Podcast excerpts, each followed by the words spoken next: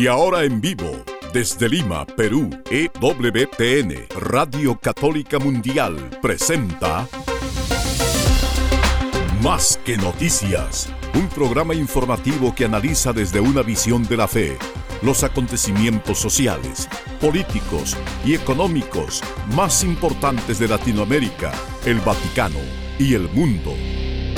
Más que noticias, respuestas a las interrogantes de los temas más actuales y la manera correcta de interpretarlos a la luz de la fe. Vidas ejemplares, actualidad del Vaticano, defensa de la vida, apologética, doctrina social de la Iglesia, devociones y mucho más.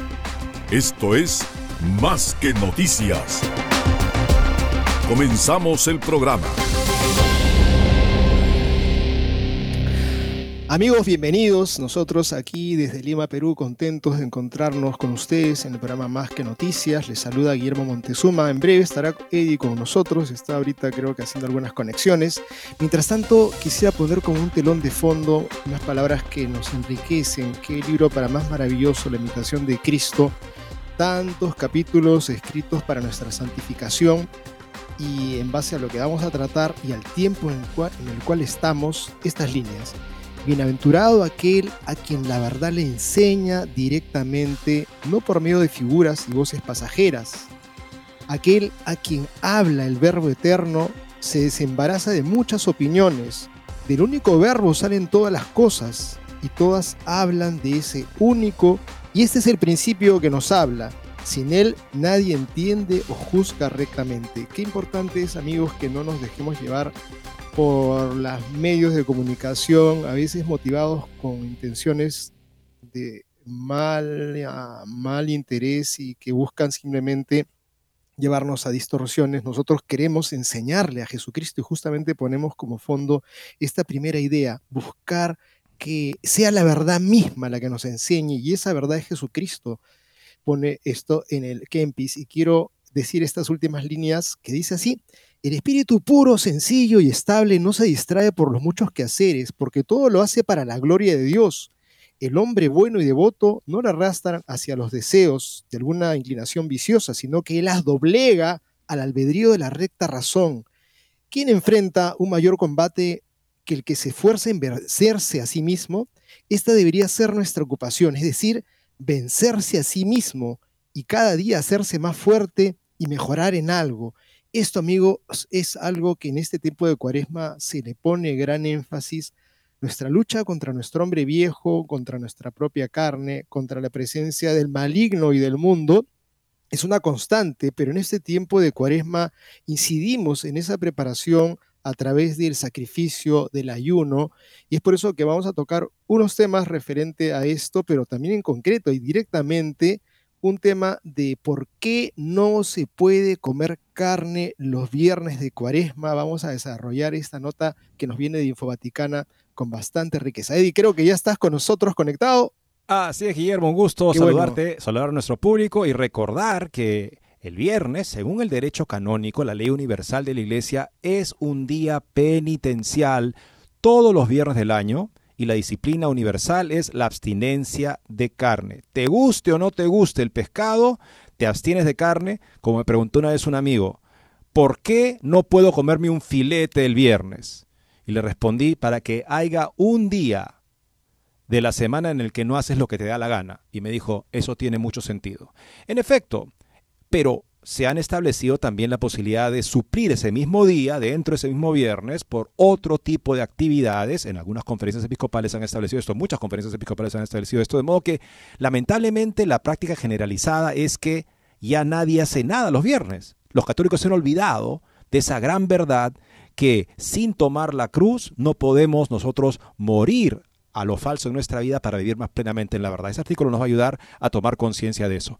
Por otro, por otro lado, amigos, el diario de los obispos italianos, cuando yo estaba viviendo en Roma en los años 90, era una garantía de buena doctrina. Entraba al debate de las ideas argumentando a través de personas muy bien preparadas la parte católica en cualquier debate. Hoy en día se ha convertido en un entregado a la, a la mentalidad dominante, tanto en el tema LGBT que siempre promociona de una manera así ingenuamente positiva, y ahora en este caso también las convivencias.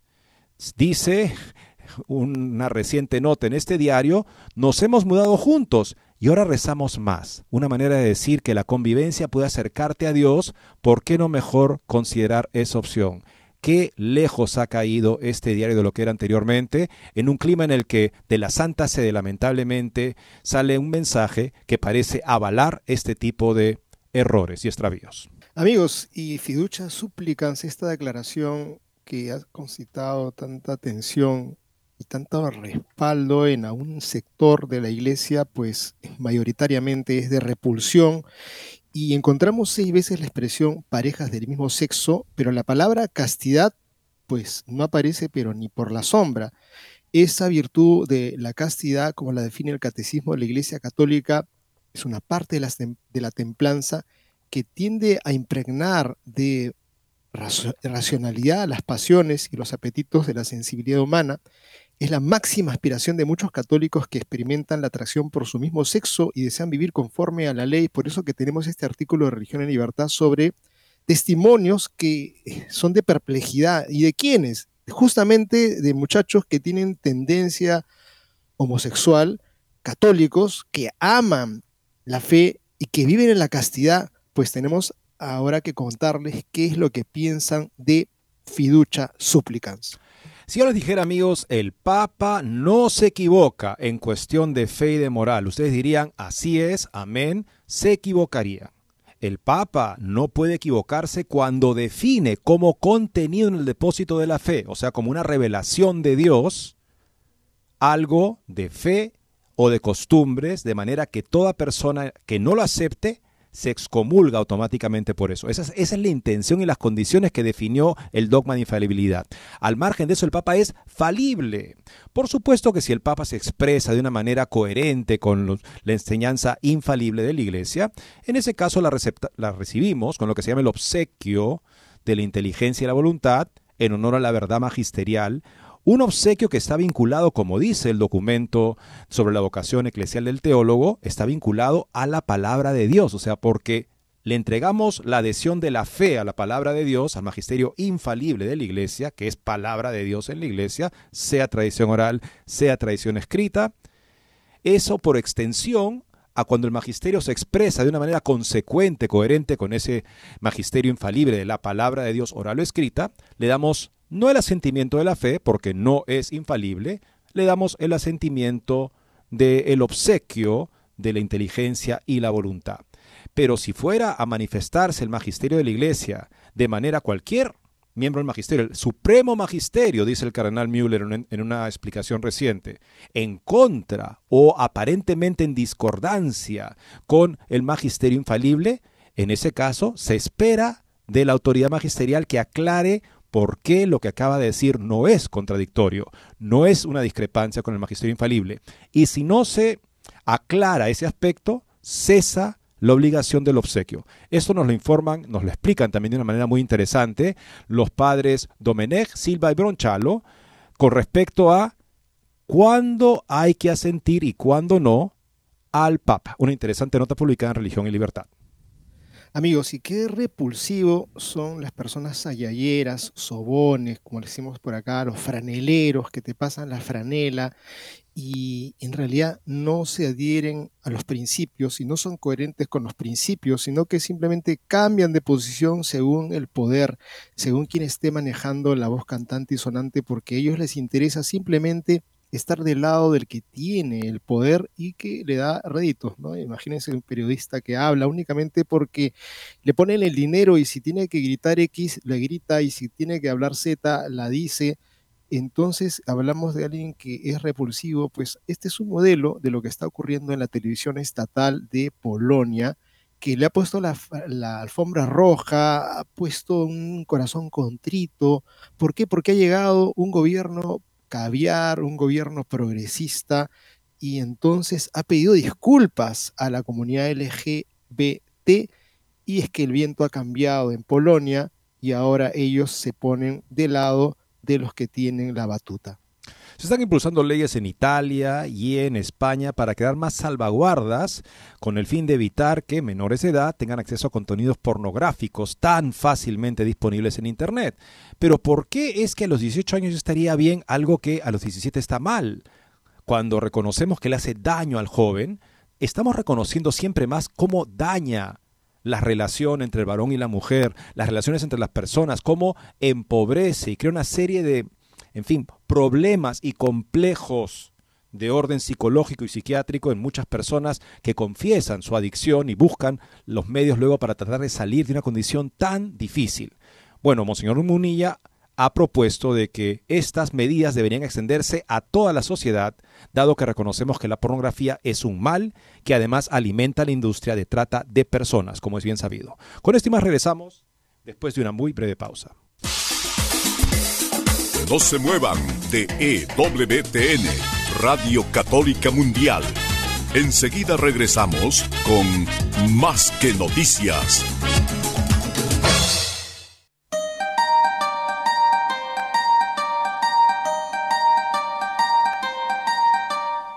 No olvides seguirnos en Facebook como Más que Noticias EWTN. Allí podrás encontrar las noticias que tratamos día a día en el programa. Además, pueden escribirnos con sus comentarios o sugerencias.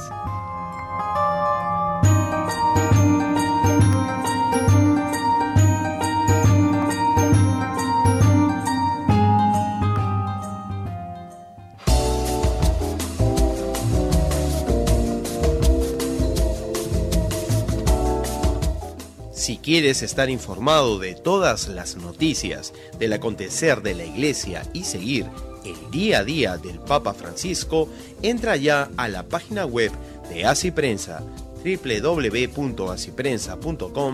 y podrás estar enterado de todo lo que sucede en la Iglesia.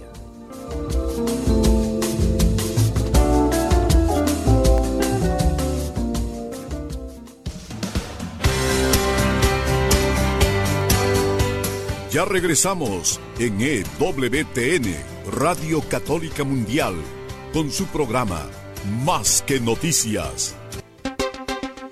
Qué bueno que la iglesia venga a la ayuda de nuestra debilidad, nuestra tendencia a engreírnos con un día a la semana en el que no puedo hacer lo que me da la gana, como entendió mi amigo, que estaba empezando a darse cuenta de lo que era vivir como cristiano y me ponía esa objeción. ¿Por qué no puedo comerme un filete el viernes? Parecía una cosa irracional, una imposición infantil. Hasta que reconoció que es muy bueno tener un día a la semana en el que no puede hacer uno lo que le da la gana.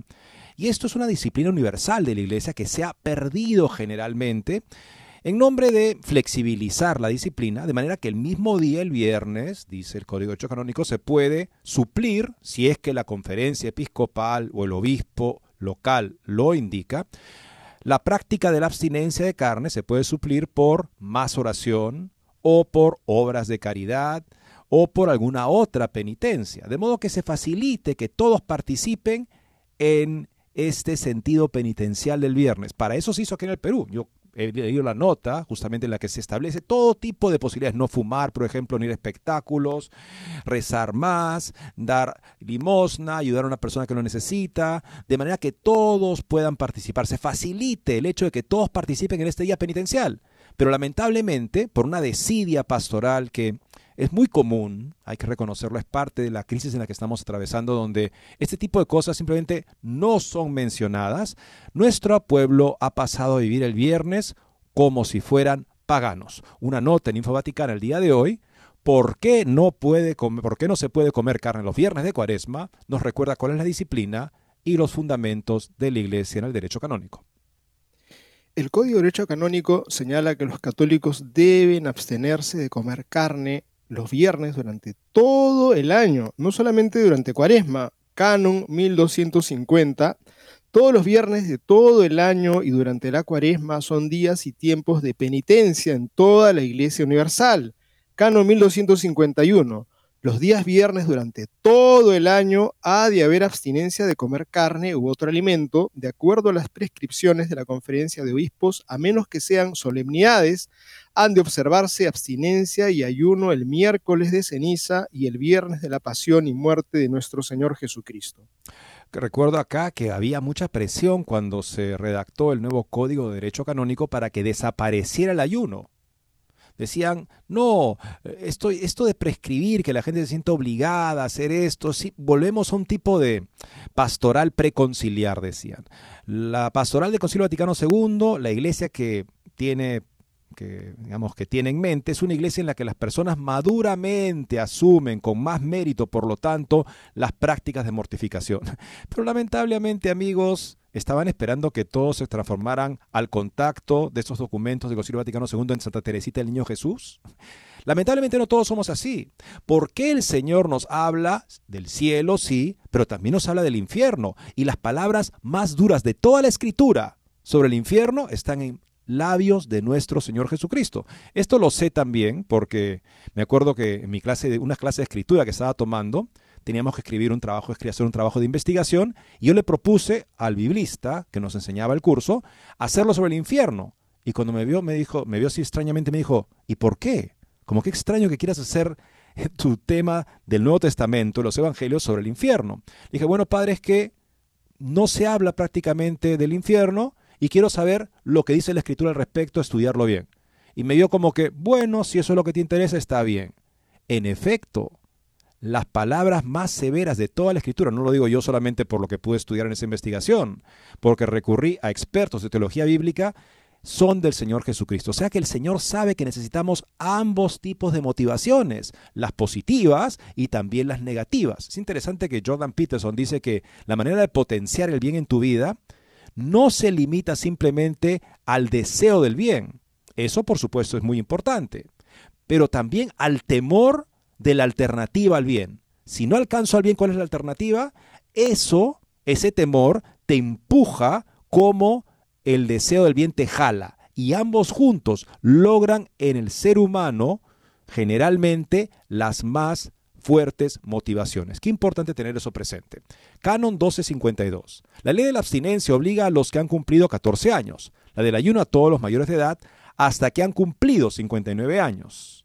Cuiden, sin embargo, los pastores de almas y los padres de que también se formen en un auténtico espíritu de penitencia, quienes por no haber alcanzado la edad no están obligados al ayuno y la abstinencia. O sea, empiecen a prepararlos para que ellos entiendan que es bueno, es liberador practicar una sana penitencia, una sana mortificación y cuánto nos ayuda en la vida y en la vida espiritual. Canon 1253, la conferencia episcopal puede determinar con más detalle el modo de observar el ayuno y la abstinencia, así como sustituirlos en todo o en parte por otras formas de penitencia, sobre todo por obras de caridad y prácticas de piedad. Puesto que la conferencia episcopal tiene esa facultad, la abstinencia de los viernes que no sean de cuaresma en algunos países se pueden sustituir por otras acciones penitenciales de acuerdo con lo dictaminado por el episcopado de dicho país. Creo es que importante. quisiera recordar una cosita que es en la época que la conferencia episcopal aquí dictaminó este cambio y puso énfasis en el tema de, de la caridad y que no pasa nada con la carne, pues que en realidad en esa época que tuvimos un gobierno socialista militar en donde dicen las malas lenguas y las buenas también, que los que tenían para comer carne eran los militares, pues en esa época este, se dijo, bueno, levantemos el tema de la carne, ¿por qué? Porque la gente no come carne, entonces si no come carne, ¿para qué les vamos a prohibir?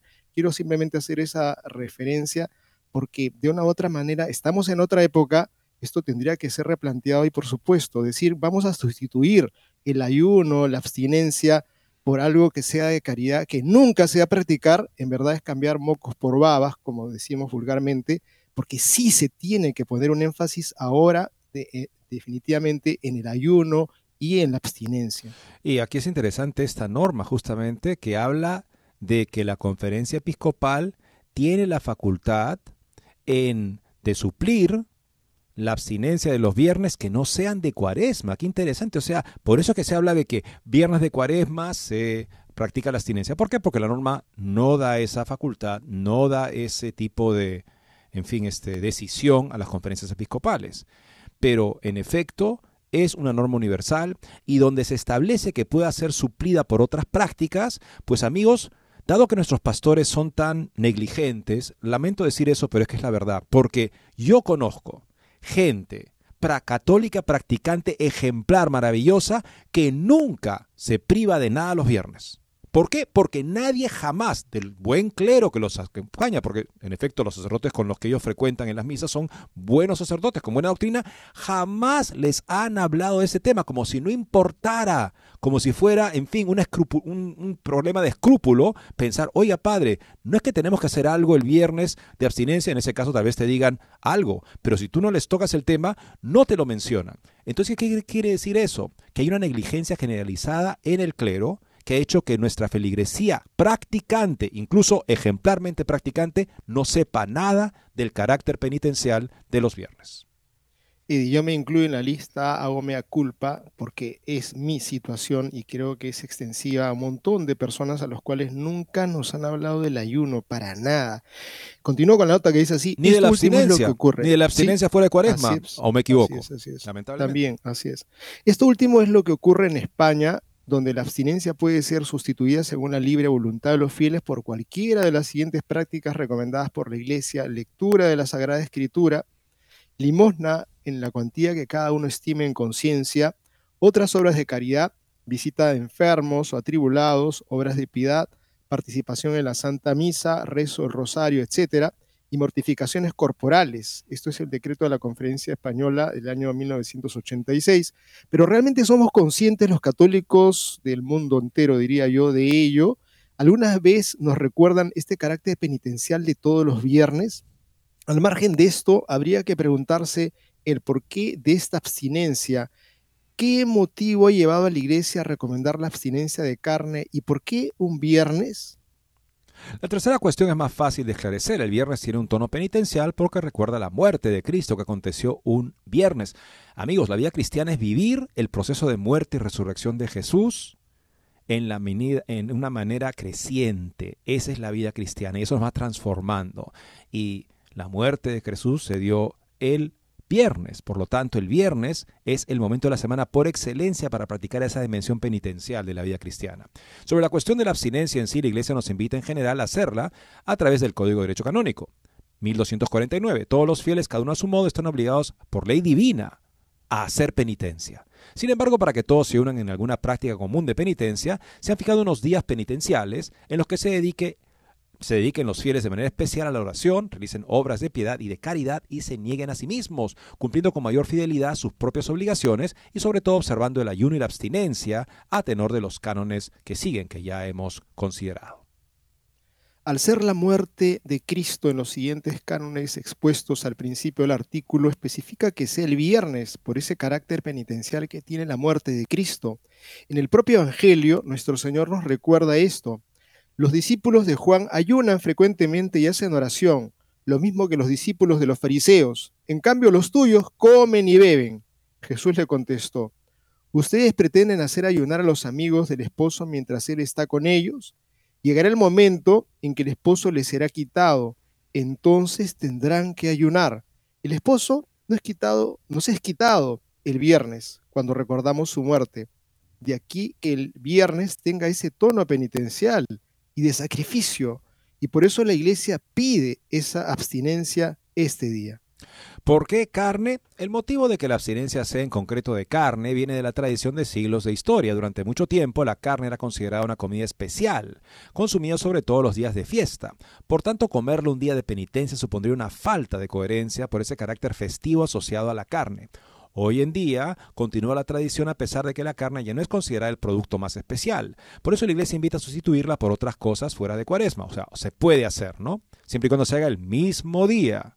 Es lo que dice la normativa de los obispos italianos. Se puede sustituir el mismo día, lo recalcan, no es para hacer otro día.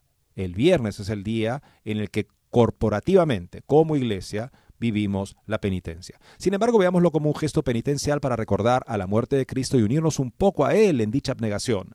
Y si nos cuesta entenderlo, será una oportunidad para crecer en la humildad con tan pequeño gesto obedeciendo a la iglesia. Nuevamente, esa pregunta de mi amigo tan desafiante, esa respuesta tan simple para que haya un día en la semana en el que hagas lo que te da la gana y que él, con toda su, digamos, inicial con toma de conciencia sobre su fe católica, dijo, eso tiene mucho sentido.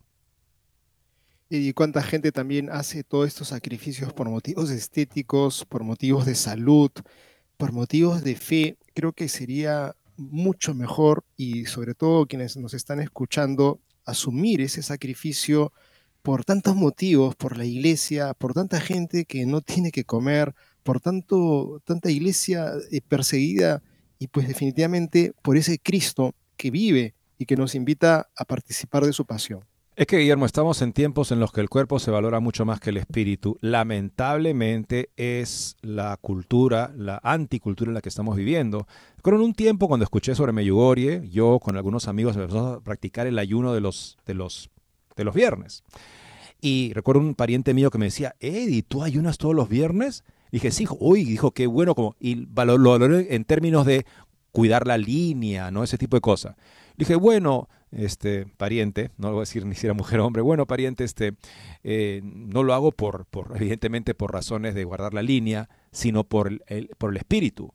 Y como que, ah, como que, oh, descubrimiento, o sea que el espíritu podría ser razón para mortificarme. Por supuesto que sí. Y cuando la iglesia se, lamentablemente, deshace, al menos en la práctica generalizada por desidia pastoral, porque está en la norma, no se, no se enseña, entonces los fieles están más vulnerables y al parecer el deseo que les nazca, sobre todo en ciertos temas políticamente bastante promovidos en estos tiempos, será prácticamente imposible decirle que no al deseo y empezar a entenderlo como una cosa buena. Sobre esto hace referencia la descomposición que está experimentando el diario de los obispos italianos. Convivencias bendecidas, benditas, de Luciele Scrosati en la brújula cotidiana. Avenire archiva los mandamientos. Nos hemos mudado juntos y ahora rezamos más. Esta es la nueva apertura del periódico de los obispos italianos bajo el lema Sí, no, Depende, decide tú. Y con saludos a la verdad que te hace libre. Nos mudamos juntos y ahora rezamos más. Supongo que es la convivencia, ¿no? Nos mudamos juntos. El título entre hilarante y trágico solo se pudo encontrar en el periódico de los obispos italianos Avvenire y obviamente en un artículo de Luciano Moya, quien quiere subrayar que no se trata de una frase inventada, sino de la confianza de dos convivientes de oración. Al director del Centro Familiar de la Diócesis de Treviso, don Francesco Peche, el don lo habría elevado de forma anónima durante una reunión periódica entre los responsables diocesanos de la pastoral familiar coordinada por la oficina de la Conferencia de Obispos Italianos. Alguien se lo dijo entonces a Moya, que no perdió la oportunidad de confirmar el proverbio, un buen silencio nunca está escrito. También está decididamente fuera de lugar la locuacidad de don Francesco Pesce, miembro de quien sabe cuántos comités y asociaciones que enseña desde el año pasado en el curso superior de formación de operadores de la pastoral familiar, organizado por la Oficina Nacional de Pastoral Familiar.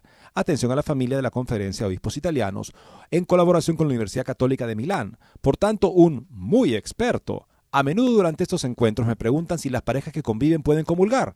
Mi respuesta es depende, porque la variedad de situaciones impide cierres demasiado claros, pero también tolerancia generalizada, explicó don Peche, quien inmediatamente añadió, en rigor doctrinal deberíamos decir que las parejas comprometidas a vivir como hermano y hermana pueden acceder a los sacramentos, los demás no. Pero ¿qué significa vivir como hermano y hermana? ¿No es esto una mirada que empobrece el concepto de fraternidad? pregunta el sacerdote. Las abuelas sabias del pasado, al estilo de Loída, la abuela de Timoteo, esto está en 2 de Timoteo 1.5, habrían comentado con sagaz sabiduría, tanto conocimiento para nada. Vivir como hermano y hermana no es una expresión ambigua, y en el lenguaje magistral, si se habla de un hombre y una mujer que viven juntos, que no son hermanos de sangre, significa una sola cosa, abstenerse de las propias relaciones de cónyuges, por la sencilla razón de que no son cónyuges y no está claro cómo esta abstención puede empobrecer el concepto de fraternidad, ya que es precisamente la condición para enriquecerlo, es decir, para mirar al otro con una mirada pura, libre de ese desorden de la esfera concupiscible que señala al otro como objeto, a menudo cómplice del propio acto desordenado. Por lo tanto, si todo el carro montado por la Conferencia Episcopal Italiana y la Universidad Católica de Milano no encuentra nada que decir sobre esta posición del reverendo, solo significa que es necesario mantenerse alejados de estos cursos de educación, entre comillas, superior. Educación superior para personas dedicadas al apostolado de la familia en Italia con este tipo de corrupción de la conciencia. Obviamente mejor mantenerse lejos de ese tipo de errores, aunque sean promovidos por la conferencia episcopal. Vamos a la segunda pausa del programa, amigos. Regresando, seguiremos con este interesante artículo. No se vayan. No se muevan de EWTN, Radio Católica Mundial. Enseguida regresamos con Más que Noticias.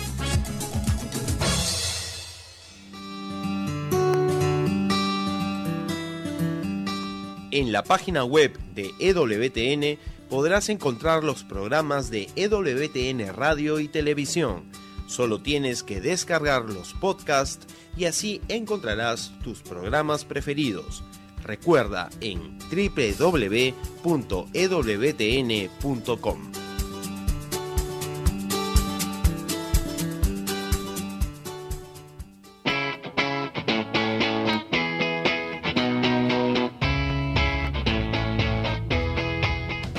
Te invitamos a que visites la página web de Asiprensa, www.asiprensa.com donde encontrarás todas las noticias y actualidad de la Iglesia en el mundo.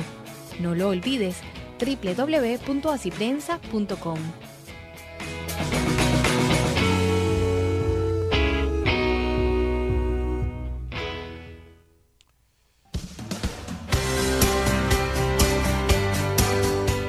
Ya regresamos en EWTN, Radio Católica Mundial, con su programa más que noticias. Para comunicarse en vivo con Más que noticias, nos pueden llamar desde Estados Unidos al teléfono gratuito 1-866-398-6377 y desde cualquier parte del mundo al 205-271-2976. El magisterio infalible se conoce en cuanto que la Iglesia enseña constantemente y en todos los lugares una misma doctrina, también en moral. Esa doctrina enseñada siempre y en todos lados no puede ser cambiada por el magisterio no infalible, este magisterio ordinario no universal. El magisterio ordinario, o sea, no solemne, ordinario y universal, o sea, que siempre ha sido enseñado así, es tan infalible como el magisterio solemne, ex cátedra. Y solo el magisterio ordinario no universal es el que no es infalible. Ahí se ubica, por ejemplo, Amoris Letizia. Y podemos entender que la impronta, la marca de este tipo de pastoral que se está difundiendo en esta ocasión para justificar que se puede, en algunos casos, y no aplicando la ley de una manera abstracta, sino de una manera muy diferenciada, justificar las relaciones sexuales fuera del matrimonio para personas que conviven y que de repente eso los ayuda a acercarse a Dios eso tiene la marca de Amoris Letizia, lamentablemente, como sigue explicando la nota.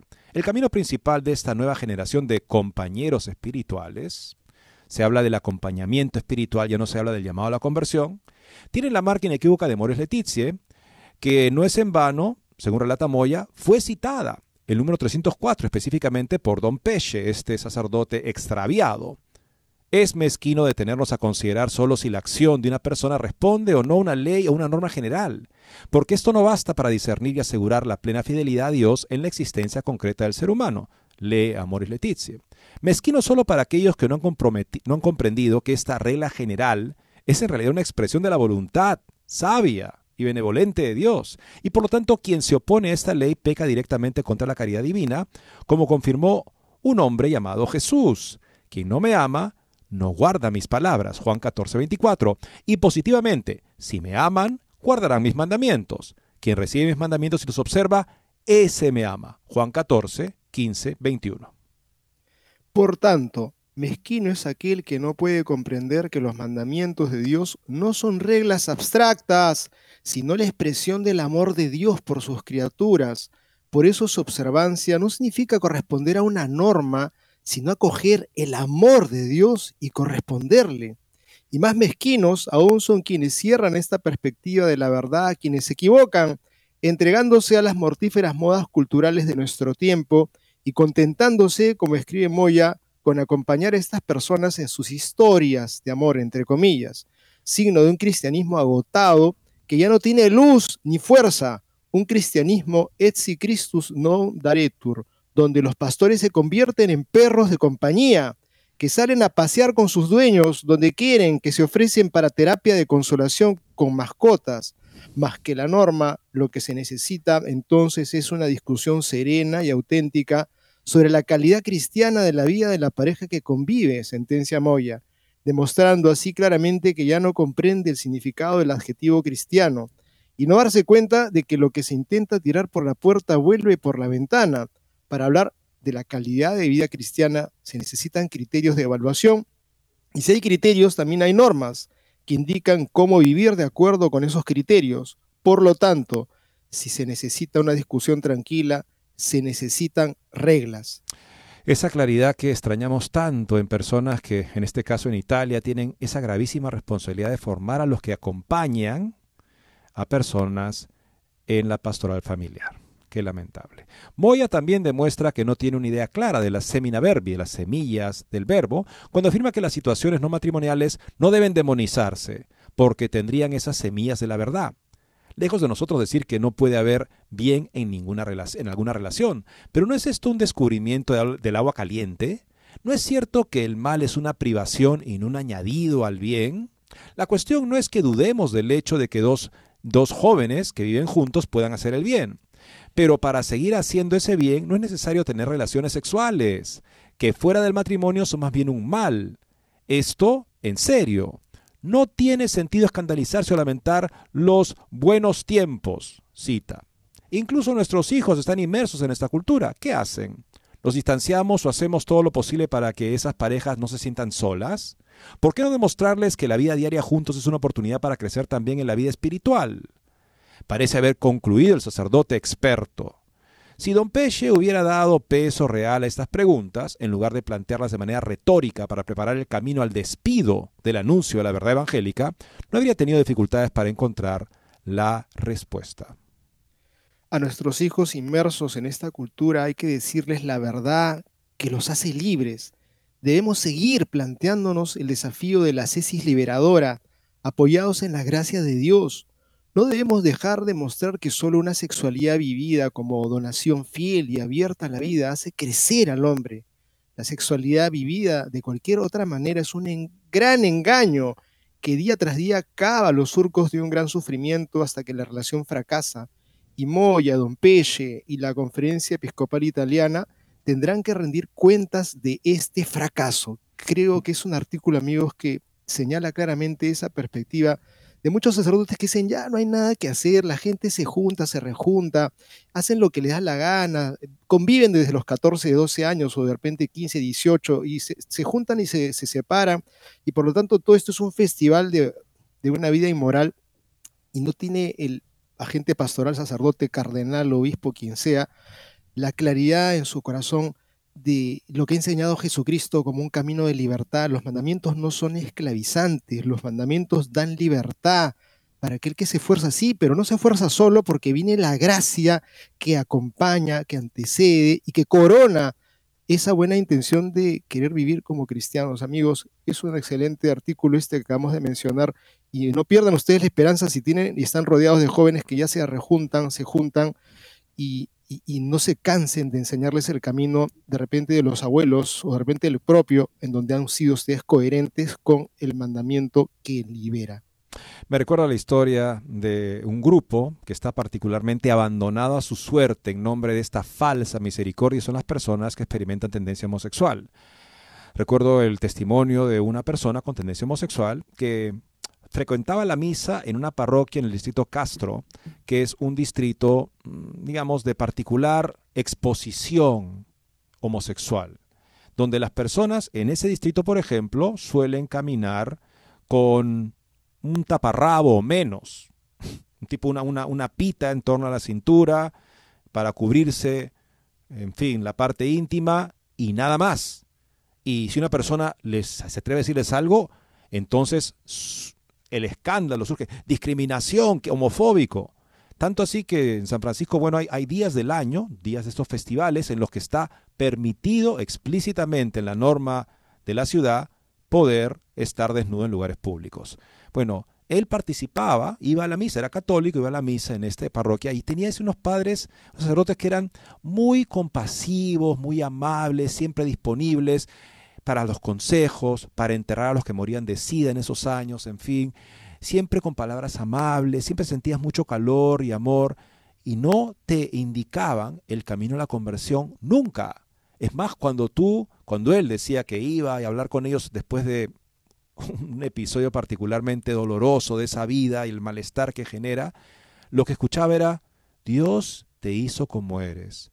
No espera de ti que tú vivas una vida como una persona heterosexual.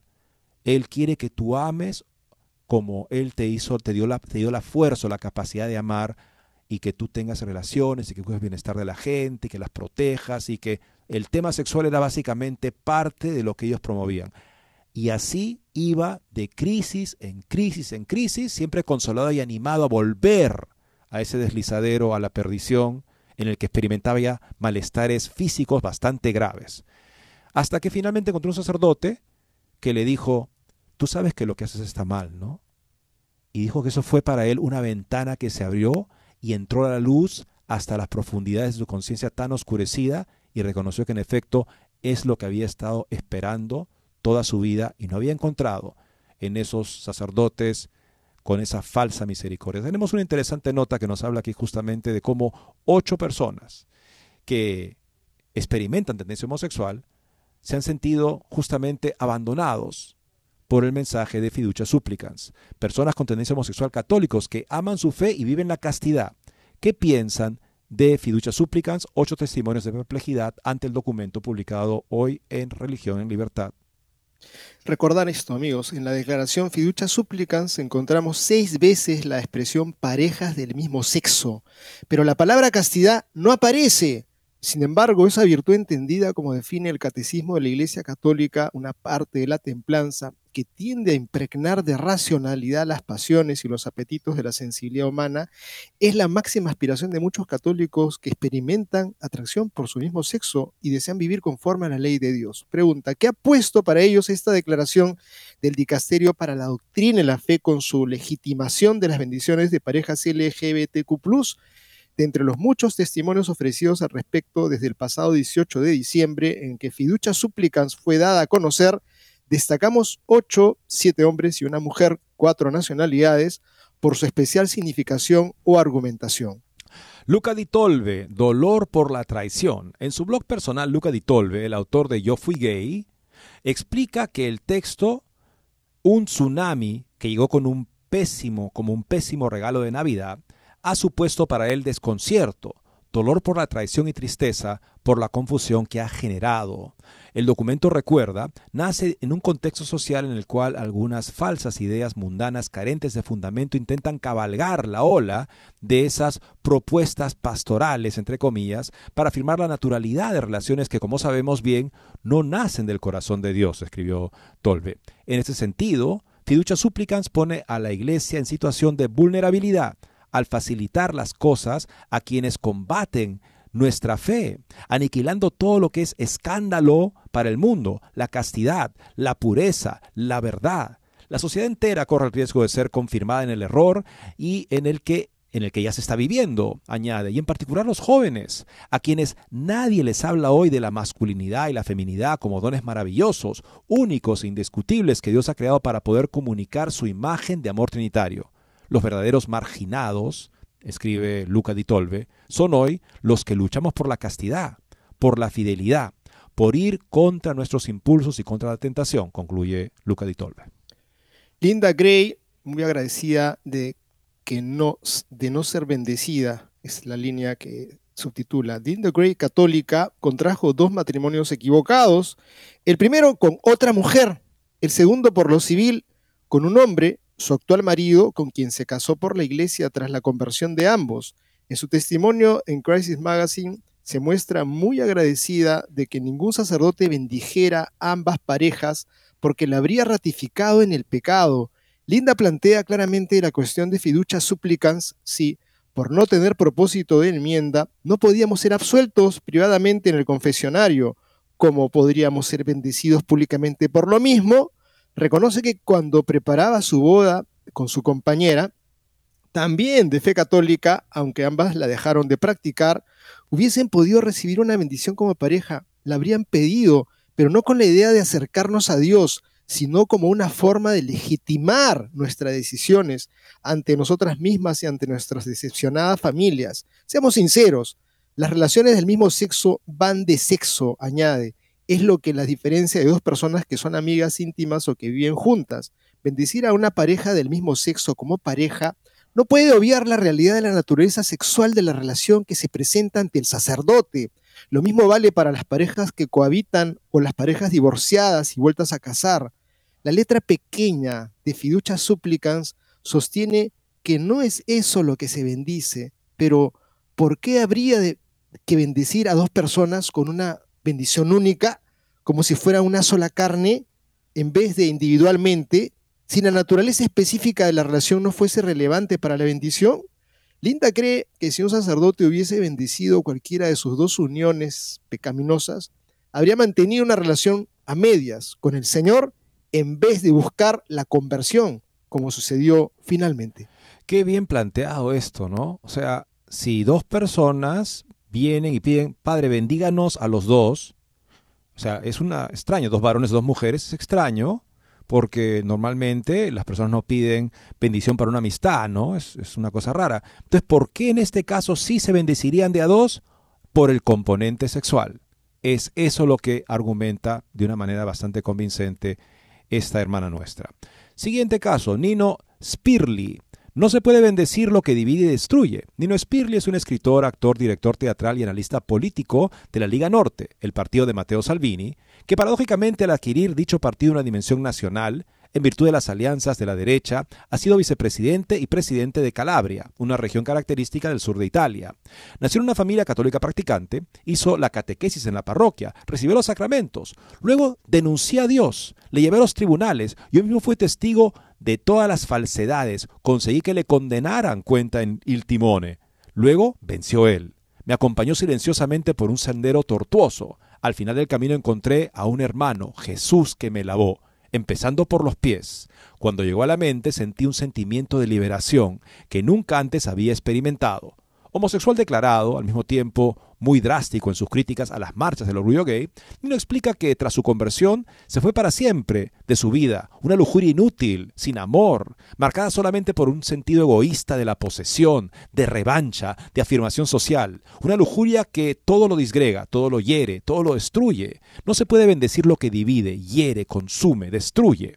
Apelo al sentido común, a la verdad, añade. Soy homosexual. Hablo con Dios. Tengo un ángel custodio fiel y en quien puedo confiar. Me postro ante el Santísimo y beso las rosas a los pies de la Virgen. También soy un hombre de mundo, en ocasiones incluso duro. Soy una criatura, no el creador. El amor crea. El amor es la levadura de la familia, y es la familia la unión de un hombre y una mujer llamados a procrear, a alabar a Dios. La pretensión de recibir un semisacramento ofende a Dios y a la iglesia misma. Me duele y me escandaliza esta testaruda obstinación en manchar lo que debe seguir siendo inmaculado, el amor conyugal único e irrepetible. Creo esto, Eddie, como para mandárselo a todos estos sacerdotes, religiosas, sacerdotes que están pensando que ahora están encontrando la fórmula misericordiosa frente a este grupo de personas que sufren mucho, sin duda. Gerson González dice así, soy un hombre católico que experimenta una tendencia homosexual Dirige un apostolado público llamado Éxodo y Victoria que promueve la santidad para personas con tendencias homosexuales. Así se presenta Gerson, un peruano que ha explicado con todo detalle por qué rechaza las bendiciones que propone Fiducia Supplicans. Dice así, decir bendigo la pareja pero no la unión es un error.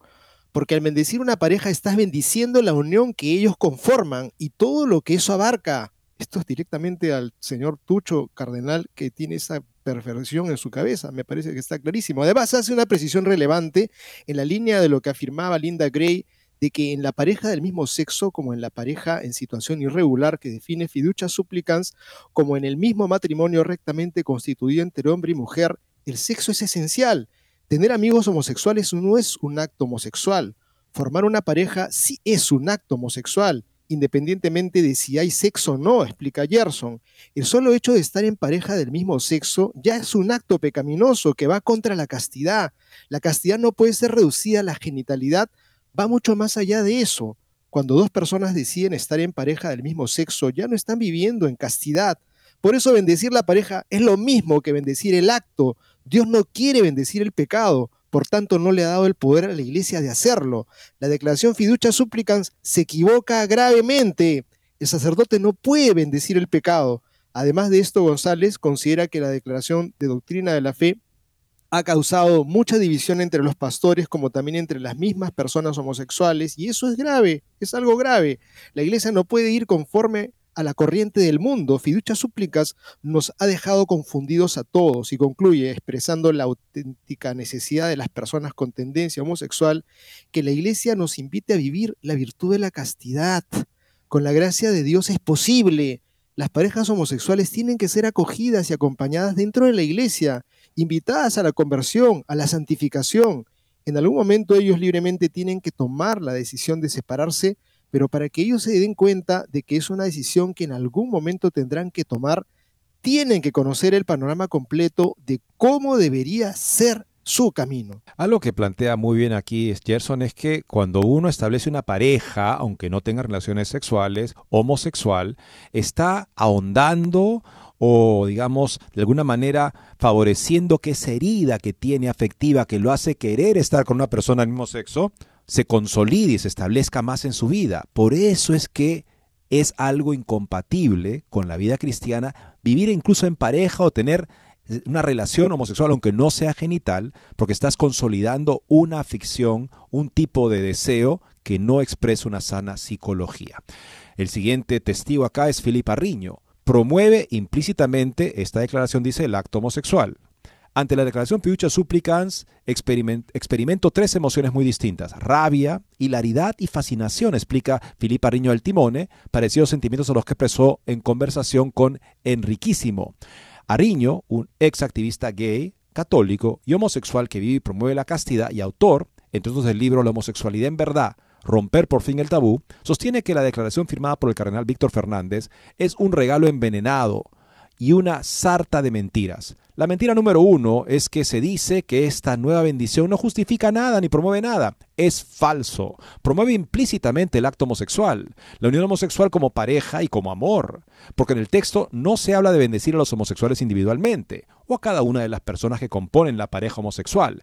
El texto dice explícitamente bendición de parejas del mismo sexo. La expresión se usa siete veces y apunta a otra mentira. Se dice que esta nueva bendición no es sacramental ni litúrgica es falso. La imparte un sacerdote, que es un ministro ordenado que también administra los sacramentos y que cuando bendice, generalmente, no menciona el mal, en este caso porque no ve un mal en la práctica homosexual fiel y respetuosa, ni el recorrido de conversión para salir del acto pecaminoso, continencia y separación de la pareja. Por tanto, en términos prácticos, su bendición justificará a la pareja de gays católicos. Esto lo hemos visto justamente en una de las interesantes críticas que hemos compartido acá, de que cuando las personas buscan la bendición de un sacerdote, están buscando la bendición de la iglesia. No es como que le pide una bendición a mi mamá, o, en fin, no a una persona muy querida, venerable. El sacerdote representa a la iglesia. Por lo tanto, no puede bendecir si no es en nombre de la iglesia, con todo lo que conlleva decir bueno, significa la palabra bendecir, lo que está bendiciendo. En este caso, una relación de personas constituida en base a un afecto o a un comportamiento gravemente desordenado, intrínsecamente desordenado. Lo que sigue esto, amigos, simplemente es, como quiere el cardenal Hollerich, relator general del sínodo, es corregir el catecismo sobre el carácter intrínsecamente desordenado de la tendencia homosexual, a lo que el padre Martin pide una y otra vez, siempre lamentablemente con más respaldo desde el Vaticano. Y siguen testimonios, amigos, y nuestra oración también para que el Papa revoque fiducia supplicans. Recemos por el Papa, tengan un buen fin de semana. Este cuaresma tiene que poner en marcha nuestro corazón para vivir el ayuno, el sacrificio, la oración, la caridad. Muchas gracias.